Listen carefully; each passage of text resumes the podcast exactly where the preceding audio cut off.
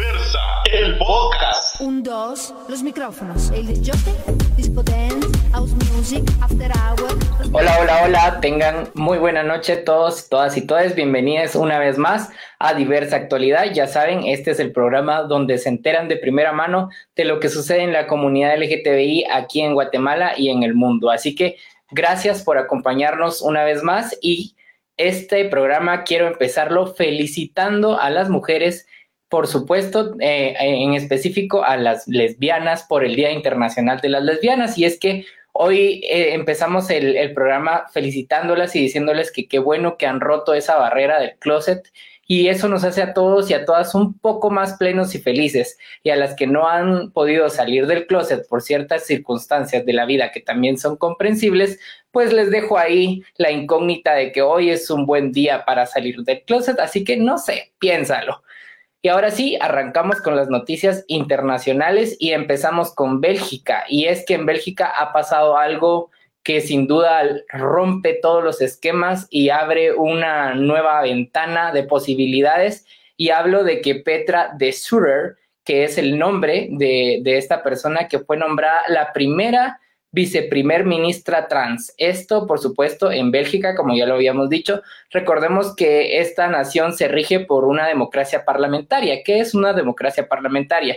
Quiere decir que el gobierno eh, conformado por el organismo legislativo, es decir, el Congreso de ese país, eh, cuando son las elecciones, es él el encargado de nombrar a un primer ministro o primer ministra. En este caso, pues la oposición se agrupó para poder nombrar y a lograr tener consensos para este, este, digamos, nombrar a la primer vice, primer ministra trans. Sin duda alguna es, una, es un gran paso y conforma gobierno junto con otras agrupaciones políticas. Petra es una mujer de 57 años de edad, de eh, profesión médica con especialización en fertilidad, ginecología y una feria defensora de los derechos de la salud sexual y reproductiva de la comunidad trans.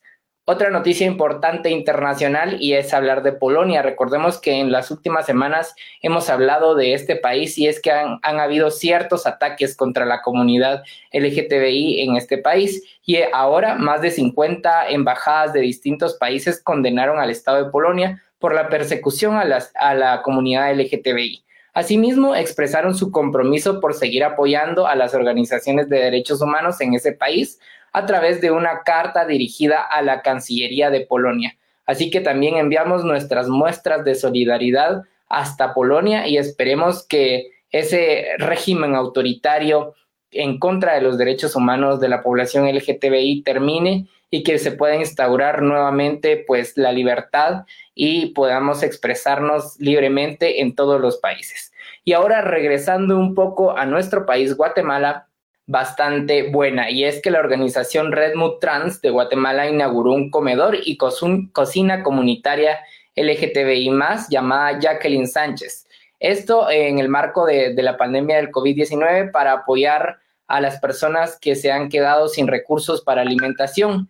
Los cupos para los almuerzos son 30 y eh, serán distribuidos en la zona 1, en la tercera avenida, en el edificio Echeverría. Así que si, es, si tú eres una persona que ha sido afectada por el COVID-19 en tu economía, pues esta es una alternativa para que podamos seguir avanzando y si tú tuviste un mal día económicamente, esta definitivamente es una excelente iniciativa para que todas y todos en algún momento hemos pasado por estas circunstancias, podamos tener un plato de comida hacia dónde ir. Así que esta es una muy buena noticia y decir que se inauguró el 6 de octubre y contó con la presencia del Procurador de Derechos Humanos, Jordán Rodas. Así que muchos aplausos a, la organización Redmut Trans por esta iniciativa y definitivamente lo celebramos desde aquí. Nuevamente en Ciudad de Guatemala, ahora nos toca hablar un poco de política y es que es la bancada WINAP hace pública una carta dirigida al diputado Aldo Dávila en la que resaltan diferencias en la comunicación del diputado por lo que expresan, y leo textualmente, reconsidere las actuaciones que han identificado que contradicen los principios de nuestro partido. Esto lo dice en la carta que em, comunicó WINAC hoy en sus redes sociales. Dentro de las que destacan están realizar acciones dispersas y abandonar reuniones. Estas son las cosas por las que acusan al diputado Aldo Dávila de no coincidir en la agenda del partido político WINAC, por lo que envían esta carta a su despacho y que le hicieron público también a través de sus redes sociales. Así que también podremos tener unas reacciones por ahí después, así que estén pendientes de las redes sociales de diversa revista.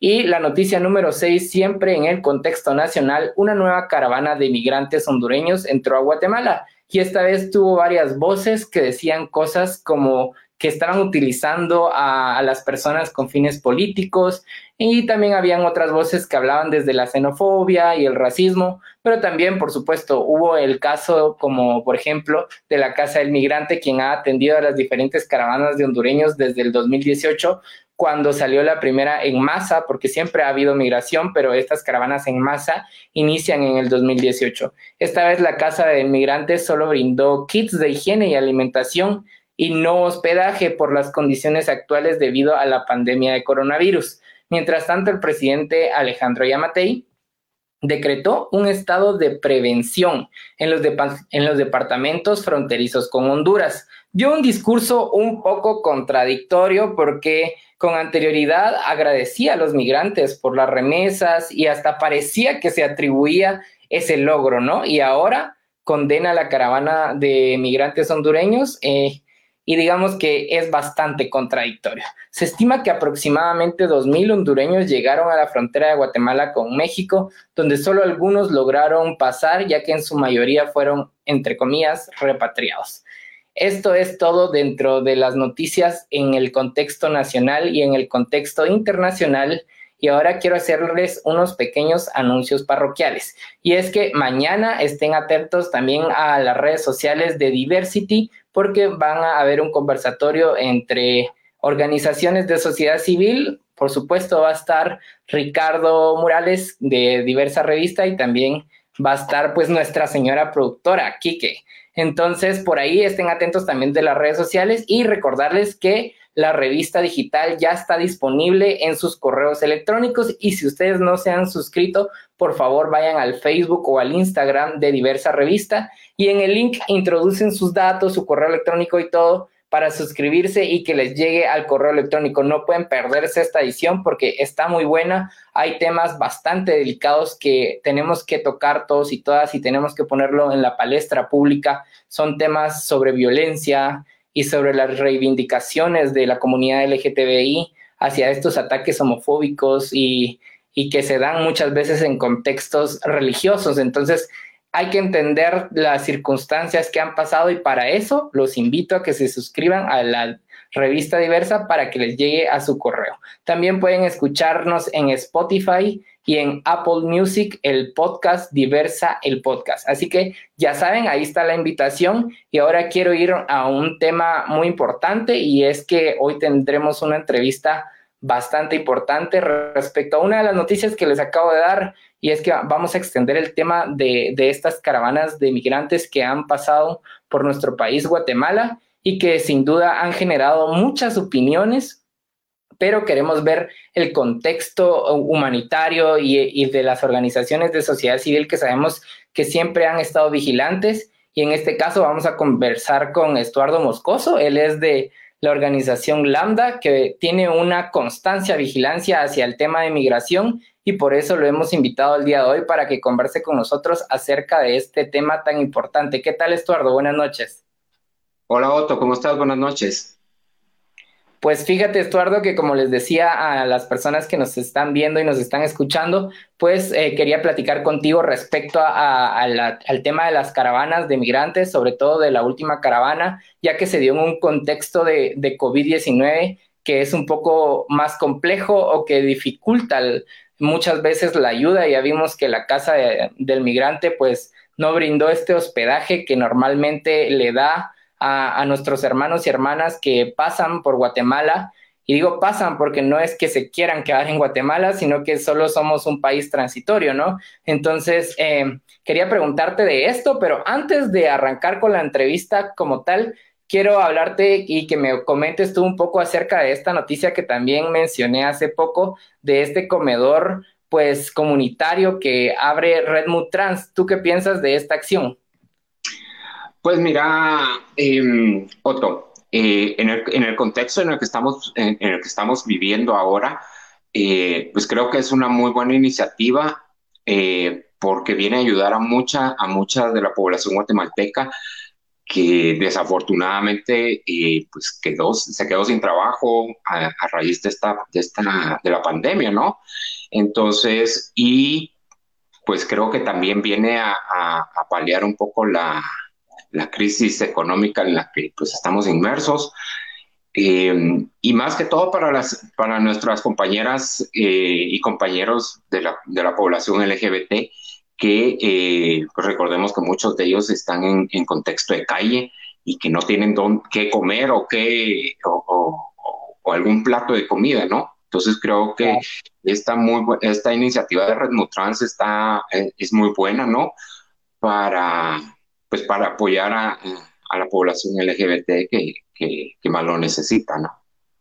Claro, ya lo decía que es algo de verdad digno de admirar y que de repente nosotros estaremos por ahí también, así que eh, es algo muy bueno y es algo de aplaudir. Ahora sí, quiero que entremos a, la entrevista y al tema que nos atañe el día de hoy, y es esa caravana de, de hondureños que atravesó Guatemala y que incluso algunos todavía eh, se encuentran en territorio guatemalteco. Así que quiero preguntarte, ¿cuál es la postura de Lambda sobre esta caravana de migrantes? Pues mira, como Lambda, pues eh, nosotros estamos para apoyar y para ayudar a, las, a las, personas que vienen dentro de las caravanas, ¿no? Pero en especial a la población LGBT. Recordemos que no es la primera caravana que, que ingresa al país.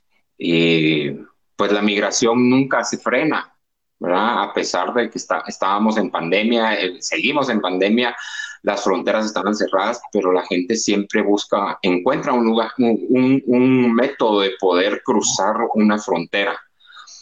Eh, y en este caso, pues estuvimos como bastante vigilantes del, eh, del, de cómo, cómo se iba desarrollando la, la, caravana, ¿no? Porque pues por, por redes sociales, eh, pues sacaban los flyers de que el primero de octubre salía la, la, caravana y, es, y era algo que ya nos, ya nos veníamos venir, ¿no? O sea, después de siete meses, casi siete meses de estar eh, el país cerrado, y pues el, el, el coronavirus lo que vino a, a, a hacer fue encrudecer esta pobreza en la que estamos en los países del, norte de Centroamérica, ¿verdad? Y pues que Guatemala no se queda atrás. Claro. Entonces, eh, pues nos toca más que apoyarlos y ayudarlos en su, en su tránsito, pues, pues que su tránsito sea lo más seguro posible. Pues todos pudimos ver la violencia que hubo en, esa, en esta caravana. Y y como tú lo decías antes, ¿verdad? El, el, presidente Yamatei eh, le atribuyó las remesas a los, a los migrantes y ahora esto, entonces como que es como contradictorio la, la, situación, ¿no? Claro. Y algo que, algo que tú decías bien importante acerca de, de, cómo esta pandemia, en el contexto que nosotros vivíamos antes de la pandemia, era un contexto de mucha desigualdad y mucha pobreza. Y luego ahora, digamos, que ya se quitaron las restricciones, no es que la pandemia ya no exista, sino que ya no hay tantas restricciones como, como al inicio, pues esta pobreza eh, que hay en nuestros países solo se encrudeció, como tú decías, y generó aún más desigualdad y aún más, más pobreza, perdón, y esto hace que, que, nosotros y nosotras, nuestros hermanos y hermanas de los países de, de este triángulo norte, pues se vean en la necesidad de migrar hacia, hacia este país eh, al norte, Estados Unidos, donde supuestamente van a encontrar una oportunidad más accesible de tener una vida digna, pero ellos lo que están buscando, pues es eso, tener una vida digna. Si lo tuvieran en sus países, no tuvieran la necesidad de migrar ni de transitar. Y claro, eh, es un derecho, como ya lo, lo dice el nombre en sí de, de este programa. Sin embargo, si nos los gobiernos cumplieran con los programas sociales y con una economía firme como en otros países, pues no existiera tanto esta migración. Entonces también es un problema del Estado, hay que decirlo. Y aquí en Guatemala lo hemos visto también como las ayudas sociales duraron un mes y luego ya no se habló y al día de hoy puedo decirte que el bono familia ya nadie lo menciona, ya, ya no pasó nada y, y la pregunta, gran pregunta es dónde está el dinero, ¿verdad? Entonces sí, es, es una gran interrogante que tenemos todos, ¿por qué los programas sociales solo duraron lo que duró la coyuntura del coronavirus y no, no se extendieron a lo largo porque las necesidades de las personas siguen, ¿no? Entonces, eso me lleva a la siguiente pregunta que quiero hacerte y es que, ¿crees que se respetaron los derechos humanos de las y los migrantes hondureños?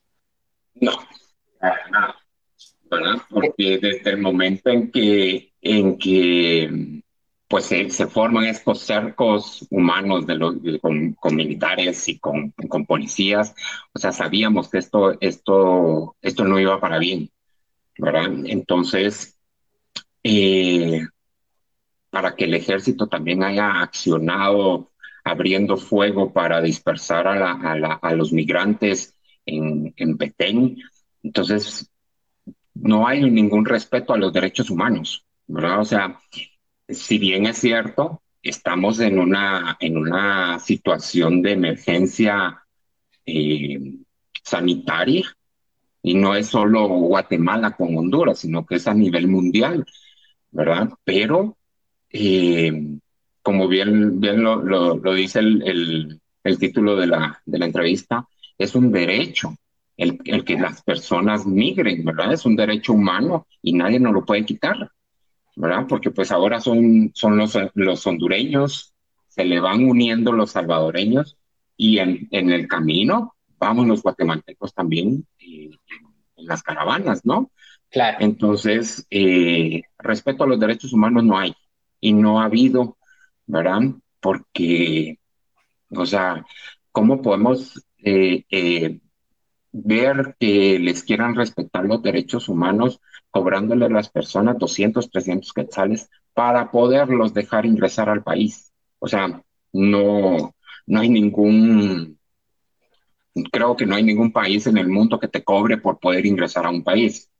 ¿verdad? Entonces, eh, desde ahí partimos en, en, la, en, la, en, la, violación de derechos humanos, que pues que es, es una es la Declaración Universal y pues no, no hay, no hay ningún respeto, ¿no? Y desde que empezamos con, con el decreto del estado de excepción, eh, a todas luces sabíamos que esto iba, iba a terminar muy mal, ¿verdad? Y pues claro. desafortunadamente vimos el que, que un, un, migrante hondureño falleció pues por causas ajenas a la, a la, a la situación, pero, o sea, ¿con qué necesidad hay para, para, que, para que fallezcan en, en, su, en su tránsito, ¿no?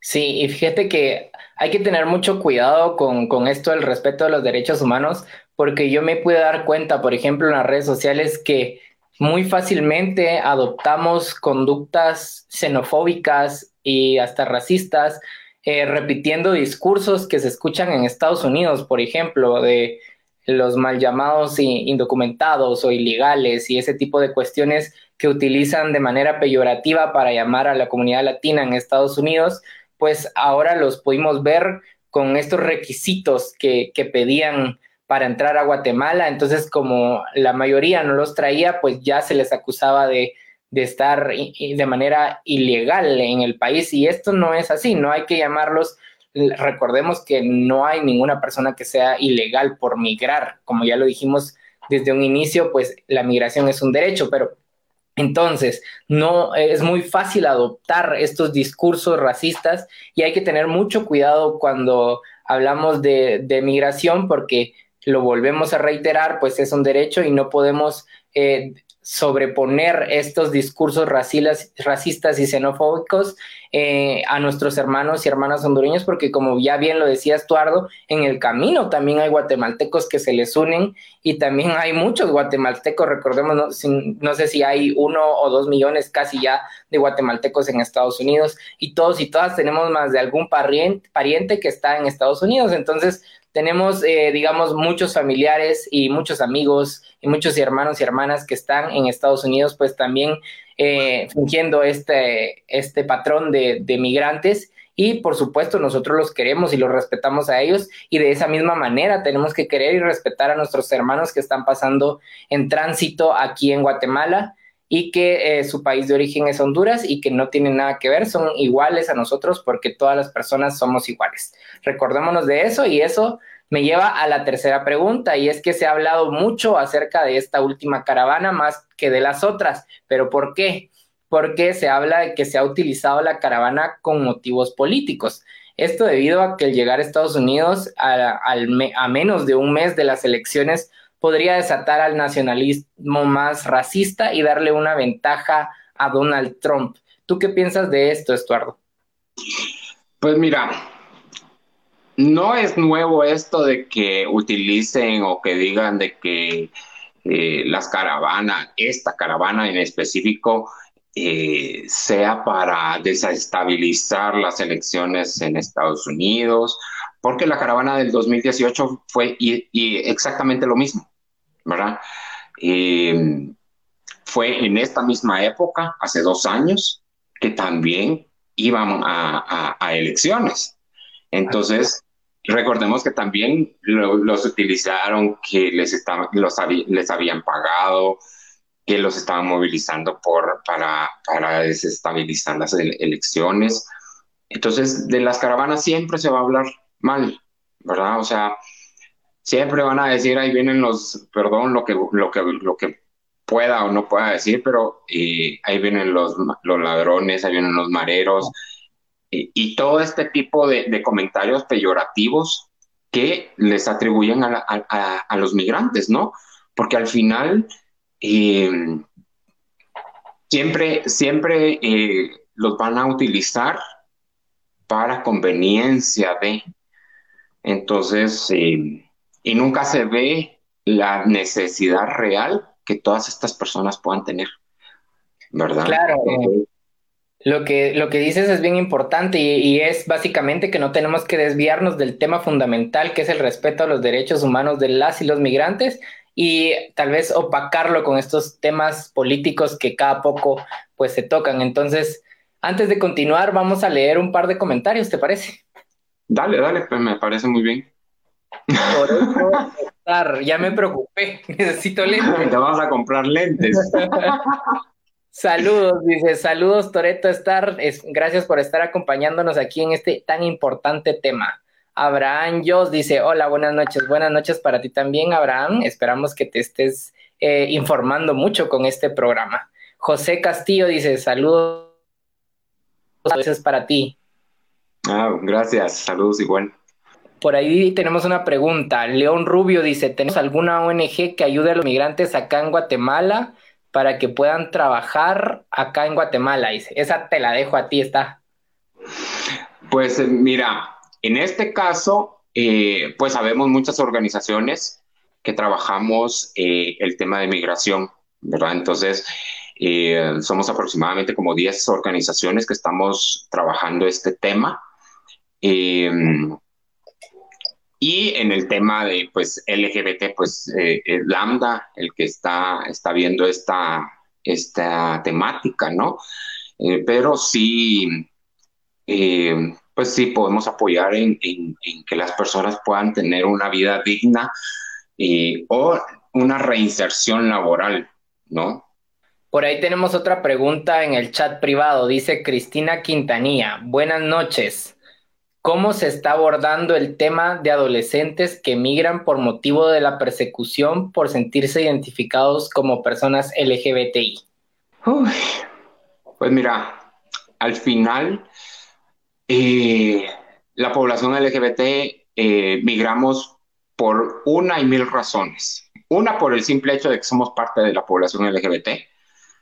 Eh, otra, pues las, las, y los compañeros trans huyen de, su lugar de origen por el, la transfobia y el hecho de que no hay trabajo. O sea, no hay un trabajo digno que eh, puedan, puedan desempeñar eh, nuestro, la, población LGBT, ¿no? Y pues recordemos que eh, muchos de los casos la población LGBT no tiene, mucho, no tiene eh, mayor estudio, entonces caen en contexto de trabajo sexual que al final pues es un trabajo el que, el que están realizando, pero no tienen las condiciones dignas para poderse, para, poderlo sobrellevar, ¿no? Entonces, eh, y pues partamos también en que desde el, nuestro primer agente persecutor para la, población LGBTI está dentro de nuestros hogares,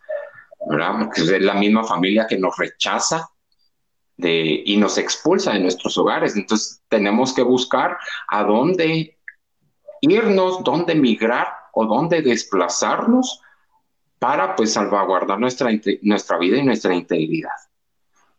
Fíjate que tú decías algo muy importante y, yo quiero también ahondar un poquito en eso y decías que las poblaciones trans muchas veces son orilladas pues al trabajo sexual y que también es un trabajo, pero hay que explicar que esto también es debido a la desigualdad y a la falta de oportunidades por ser parte de la comunidad LGTBI o por ser una mujer o un hombre trans visibles, ¿no? Se les dificulta aún más que a nosotros los gays o, incluso a, las mujeres lesbianas el hecho de conseguir un trabajo, porque nosotros y nosotras de alguna manera podemos eh, esconder nuestra orientación cuando nos conviene y para poder optar a un trabajo. Y es algo que una persona trans no puede hacer porque todo el día eh, está notoriamente en su, en su rol de mujer u hombre trans. Entonces se les dificulta y por eso es que se les orilla al trabajo sexual debido a esta desigualdad social que existe, ¿no? Y a esta discriminación hacia las poblaciones trans. Entonces,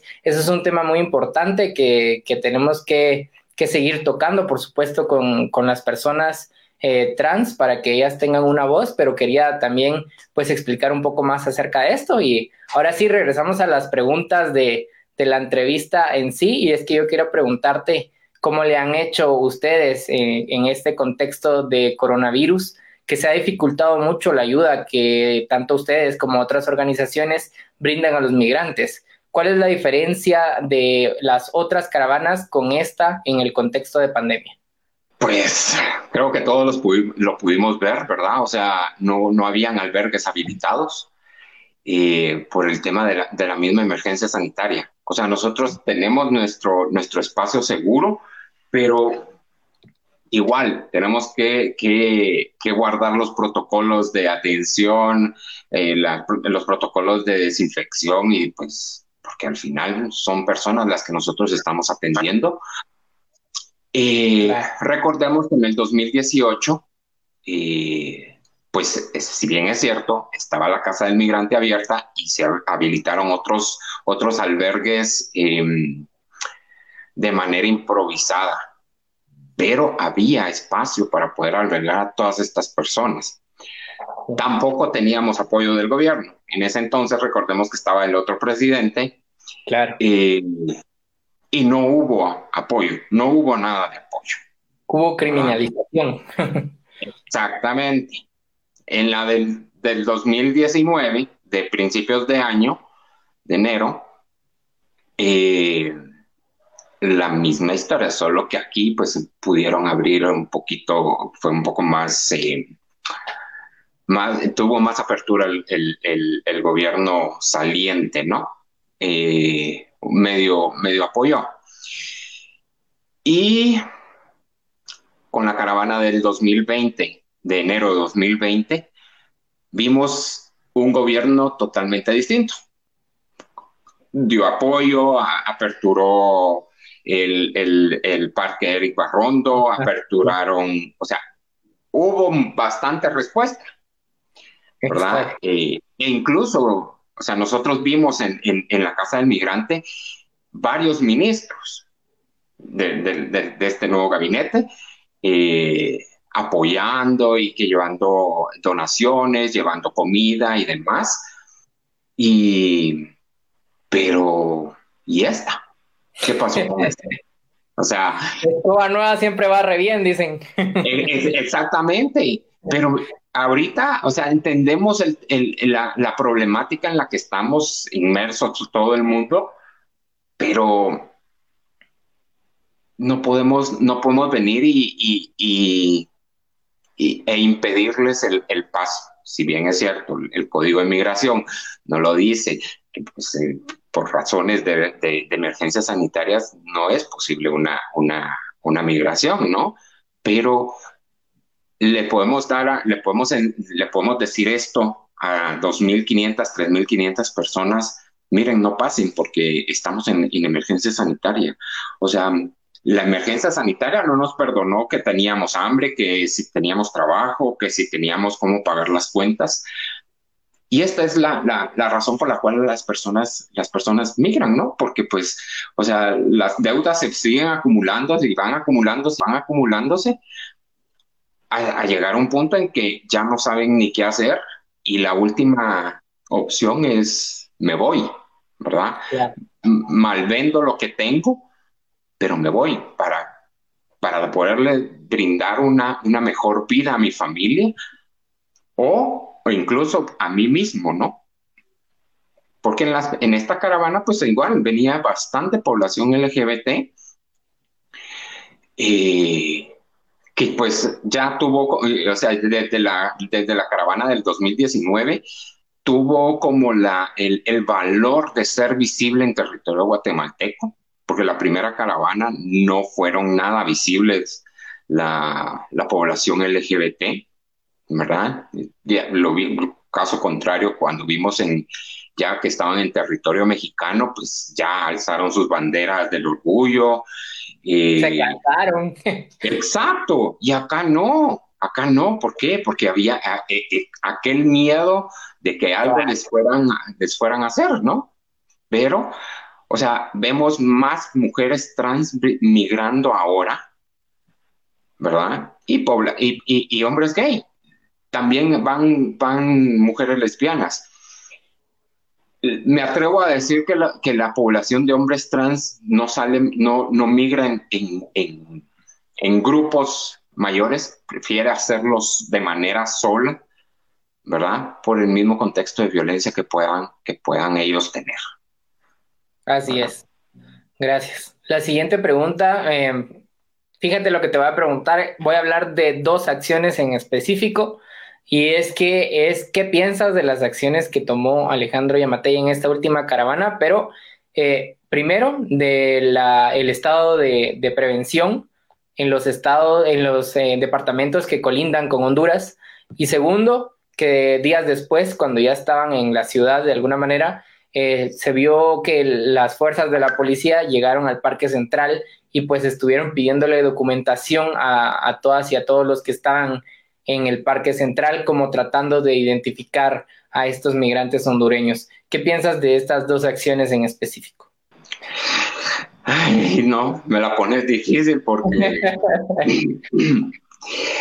a ver, son contradictorias porque pues estábamos saliendo de un estado de calamidad que fue un estado de, calamidad eterno, por así decirlo, seis meses, un, estado de calamidad, y de primas a primeras impone el, estado de prevención que en un principio pues no se, no se, no se entendía para, muy bien para qué, para qué departamentos estaban, ¿no?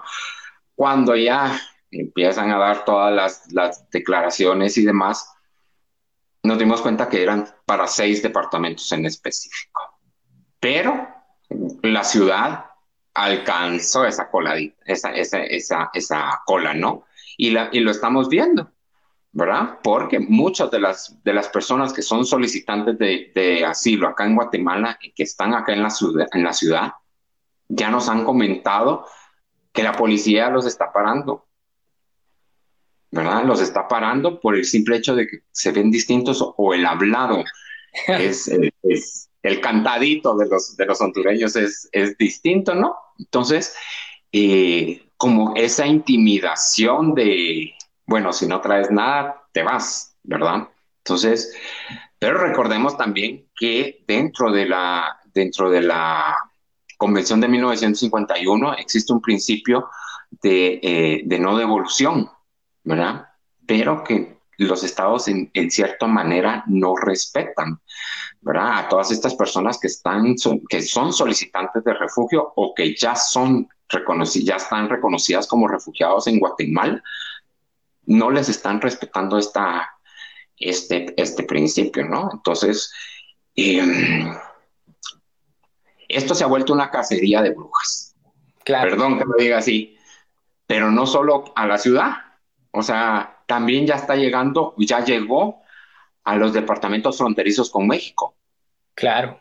Entonces, eh, ¿qué, más va, qué, más, ¿qué más podemos esperar ahorita? O sea, ahí tenemos conocimiento de que hay bastantes personas que están varadas en Tecumán, otras que han logrado pasar, que ya están en Tapachula, pero ¿en qué, en qué contexto se quedan acá? Sí, ya es una persecución. Exactamente, entonces tiene que estarse escondiendo o estar viendo dónde se pueden permanecer a modo de que las autoridades no las, no las puedan encontrar, ¿verdad? Entonces, porque es el miedo. O sea, recordemos de que muchas de las personas que vienen dentro de las caravanas probablemente vienen por, por cuestiones económicas, pero muchas de las personas que vienen vienen porque tienen un temor fundado de persecución en su país de origen ya sea porque amenazas de muerte, ya sea intimidaciones, o las mismas pandillas eh, eh, ejercen esta, esta, esta persecución, ¿no? Entonces, aprovechan cuando es, está este tipo de, fenómenos que, que es la, las caravanas para, para poder irse, para poder salir de, de ese, de ese de ese infierno en el que están, ¿no? Porque pues estar pagando, estar trabajando solo para estarle pagando a las pandillas, creo que tampoco no es, no es ni vida, ¿no? Entonces, ¿y cuánto te cobra un, un, pollero? ¿Cuánto te cobra un coyote? O sea, de, Honduras hasta Estados Unidos, y si bien te va, te acompaña todo el camino, y si no, te deja tirado a medio camino. ¿Verdad? Ah. Te están cobrando entre 15 mil a 20 mil dólares entonces, mucha gente... Muy dinero. Es demasiado dinero. ¿Verdad? Entonces, sí. la gente les cree todo lo que los polleros o los coyotes les dicen. Entonces, que sí, entréguese a migración y va a ver que va a ser mucho más fácil. Y es mentira. O sea, si te entregas a migración y vas a pasar en un centro de detención migratoria esperando tu, tu, tu deportación. Claro. Bueno, y la, la, próxima pregunta, si la que te acabo de hacer es difícil, yo creo que esta es mucho más difícil. yo no creo que ni tú ni yo tengamos la respuesta, pero quiero que me des tu punto de vista desde ustedes como organización y cuáles las proyecciones que tienen respecto a esta pregunta y es, ¿qué les espera a los migrantes? La verdad, eh les espera que, los devuelvan a, su país de origen, en el caso de Guatemala. Si, están en el lado de México, quedarse detenidos por cinco, de 5 a 10 años con la nueva normativa mexicana. Ya no es que México, las autoridades mexicanas los van a, los van a detener y los van a llevar a un centro de detención migratoria y van a esperar su deportación. No, o sea, ahora eh, hay una pena de entre 5 a 10 años de cárcel para las personas que entren de manera irregular a, territorio mexicano. Entonces, no hay muy buenas proyecciones para, para, para, los migrantes. Eh, ya vimos que hay alrededor de 2.000 personas más o menos en, en, el, en las estadísticas que aparecen de, del Instituto Guatemalteco de Migración de, que fueron retornadas de manera voluntaria. Pero ¿cuántas, de, ¿cuántas de estas personas realmente dijeron, sí, yo me voy de regreso a mi país? Sí, claro.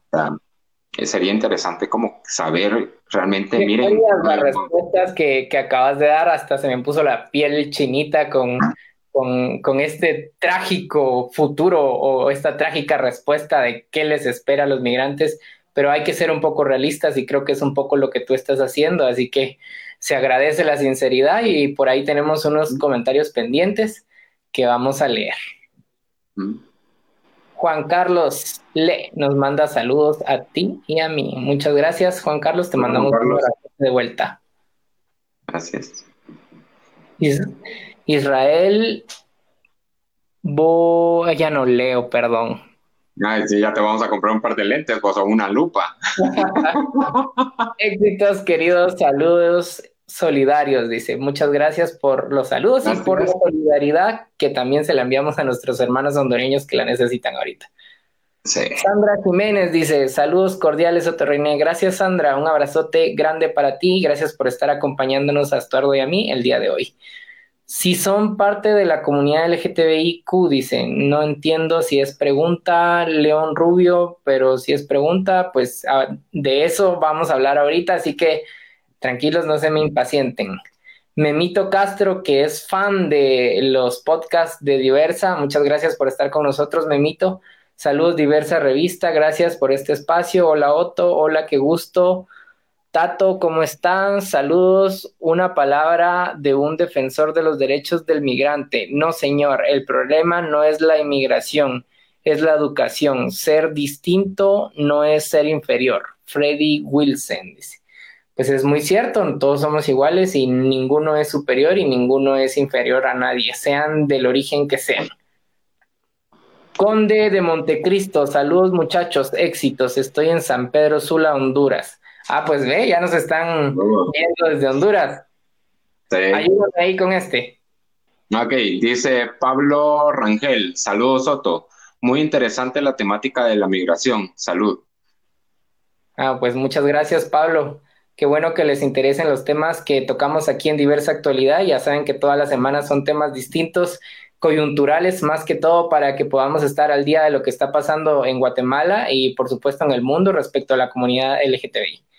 Y vamos a continuar un poco con las preguntas, ya que nos estaban preguntando ahí de la comunidad LGTBI, de eso es de lo que se trata la siguiente pregunta. Y ahora quiero que me, que me hables un poco de esos datos que ustedes tienen respecto a la población LGTBI dentro de estas caravanas.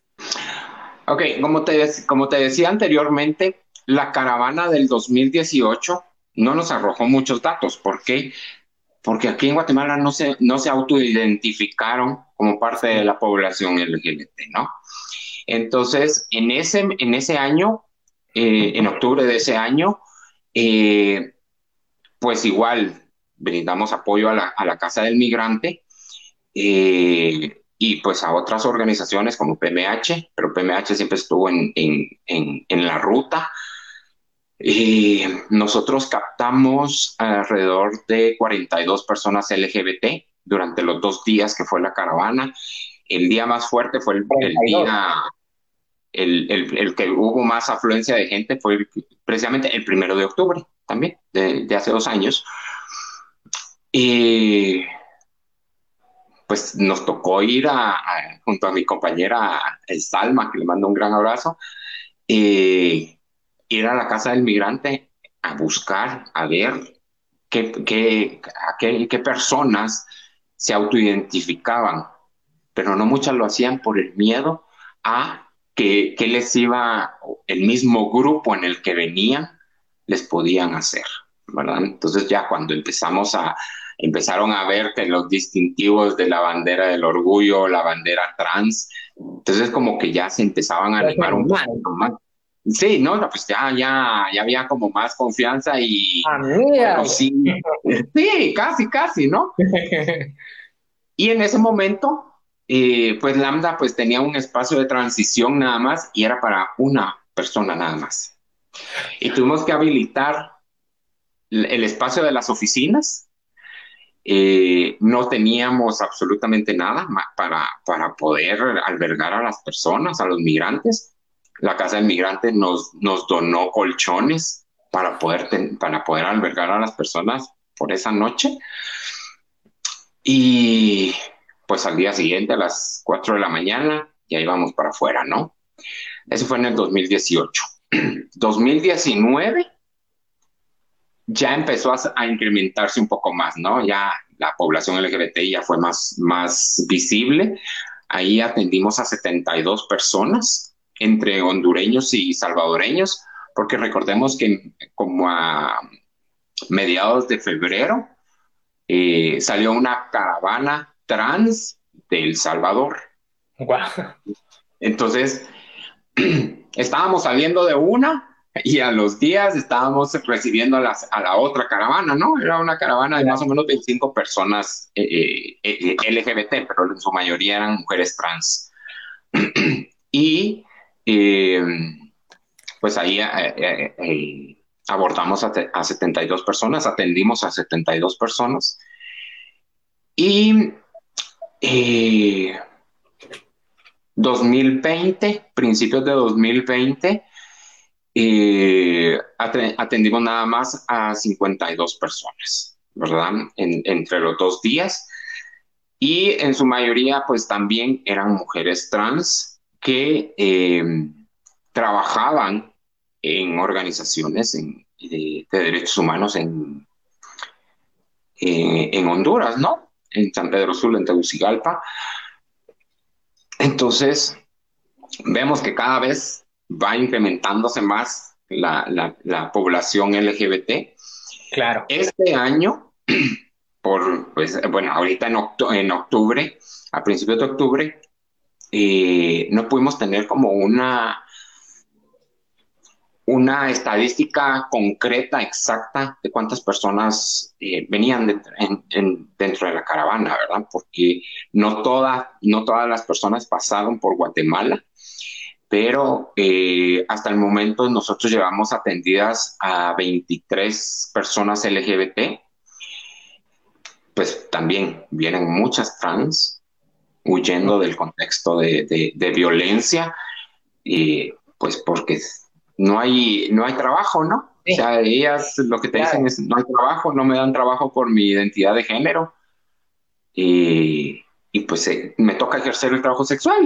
Y, y tú, cuando tú empiezas a escuchar las historias de ellas, de verdad que se, no te digo que se me paran los pelos porque no tengo, pero te me enchina la piel de escuchar esas historias, ¿verdad? O sea, y muchas vienen con muchas cicatrices en, en todo su cuerpo, ¿verdad? Entonces, y encima de todo tienen que les replican la violencia aquí en Guatemala. Claro. ¿Verdad? Porque, como te decía anteriormente, eh, o sea, tienen que pagar hasta, a veces hasta 200 o 300 quetzales para que las dejen pasar por un punto ciego. Nada que, a ver, pasas por, por hacer tu trámite migratorio, ¿no? Eh, a ver, ahora, pues con el tema de que tienen que traer la prueba del, del COVID, si no, no pueden ingresar al, país, ¿verdad? Entonces, muchos, muchos contrapesos, ¿no?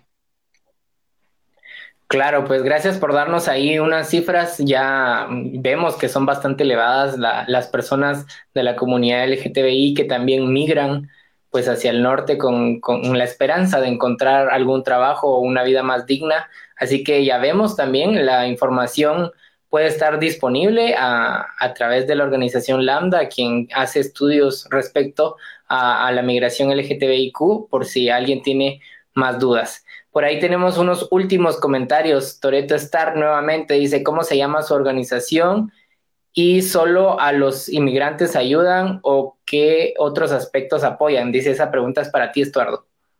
Ok, a ver, Toreto, eh, somos Asociación Lambda. Eh, nuestro eje principal son las personas migrantes, solicitantes de refugio, eh, refugiadas, desplazadas. En este tema, desplazadas son desplazadas internas. O sea, no solo, no solo atendemos personas migrantes, sino pues atendemos a toda la población LGBT en cualquier, en cualquier tema, ¿verdad? O sea, cualquier, cualquier violación de derechos humanos, eh, estamos nosotros ahí, estamos para apoyarles, ¿verdad? Y pues si, si no podemos, pues igual podemos hacer una referencia con alguna otra organización o con alguno de los socios que tengamos. Gracias por la respuesta. Vamos a poner ahí otro, dice Arcadio Salanic. Libertad para migrar donde quiera que sea en las Américas o el mundo especialmente para nuestra comunidad homosexual. Dice, así es, eh, Acario, de eso es justamente de lo que estamos hablando el día de hoy, de esas dobles vulnerabilidades por ser parte de la comunidad LGTBIQ y la migración. Nuevamente, Toreto dice, saludos al señor Estuardo Moscoso por el tema de los inmigrantes. Felicitaciones por la atención a las personas que andan buscando una mejor vida. Pues esa felicitación va directamente para ti, Estuardo, y para la organización LAMDA, por supuesto. Yo también les agradezco por el trabajo que ustedes hacen. Yo ya tuve la oportunidad de, estar ahí un tiempo con ustedes y poder darme cuenta también del gran esfuerzo que hacen todos y todas para mejorar la vida y la calidad de vida de la comunidad LGTBI. Y así que gracias también a ti por estar aquí con nosotros. No sé si quieres dar un último mensaje antes de despedirnos. No, pues eh, agradecerte, Otto, y a la revista Diversa por la, por la invitación, ¿verdad? Y pues solo como para, para la reflexión, eh, no criminalicemos a, los migrantes, ¿verdad? Porque hoy son ellos, mañana podemos ser nosotros o alguno de nuestros familiares que, que tenga que salir por razones de algún tipo de violencia o por razones económicas, que al final pues nunca sabemos quién, quién va en, esta, en estas caravanas, ¿verdad? O va de manera sola buscando una mejor vida, una mejor oportunidad o salvar su vida. Así es, estas fueron las palabras de Estuardo Moscoso, quien nos acompañó esta noche para hablar de las caravanas de migrantes, específicamente de nuestros hermanos hondureños. A todos ustedes también muchas gracias por estar aquí aprendiendo y reaprendiendo acerca de todos los temas que tocamos semana a semana. Ya saben que pueden escucharnos en Spotify y Apple Music a través de podcast, el Diversa, el podcast. Muy buenas noches tengan todos y todas y nos vemos hasta la próxima semana. Diversa, el podcast.